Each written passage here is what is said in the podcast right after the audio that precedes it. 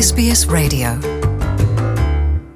É, Luciana e ouvintes da SBS, um investigador português a residir no Reino Unido, Pedro Gomes, autor do livro How a Four-Day Working Week Will Save the Economy. É um livro lançado no Reino Unido no ano passado, avança com a proposta e o governo português, precisamente, adota em grupos piloto. Vai ser testada em Portugal a semana laboral de quatro dias, apenas em alguns grupos, depois do descanso aos domingos, a que se juntou no século XX o sábado, o fim de semana, o weekend, land Pedro Gomes, economista português a residir no Reino Unido, defende que chegou o momento de ser incluída a sexta-feira no descanso semanal. A introdução da semana de trabalho de quatro dias, confia ele, ficou facilitada pelas práticas na pandemia. A proposta de Pedro Gomes é sobre a coordenação das atividades que desenvolveremos ao longo da semana em quatro dias, de segunda a quinta-feira. A proposta dele, por exemplo, na banca, nas universidades, nos mercados bolsistas, nos escritórios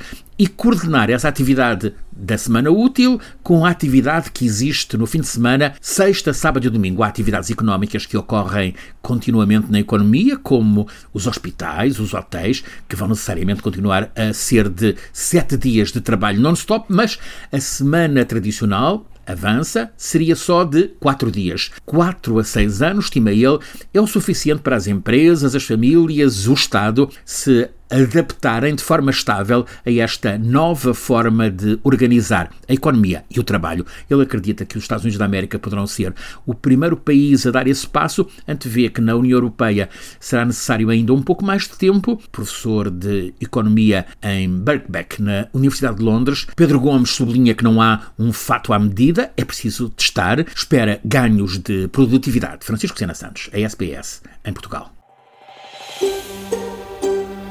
Want to hear more stories like this?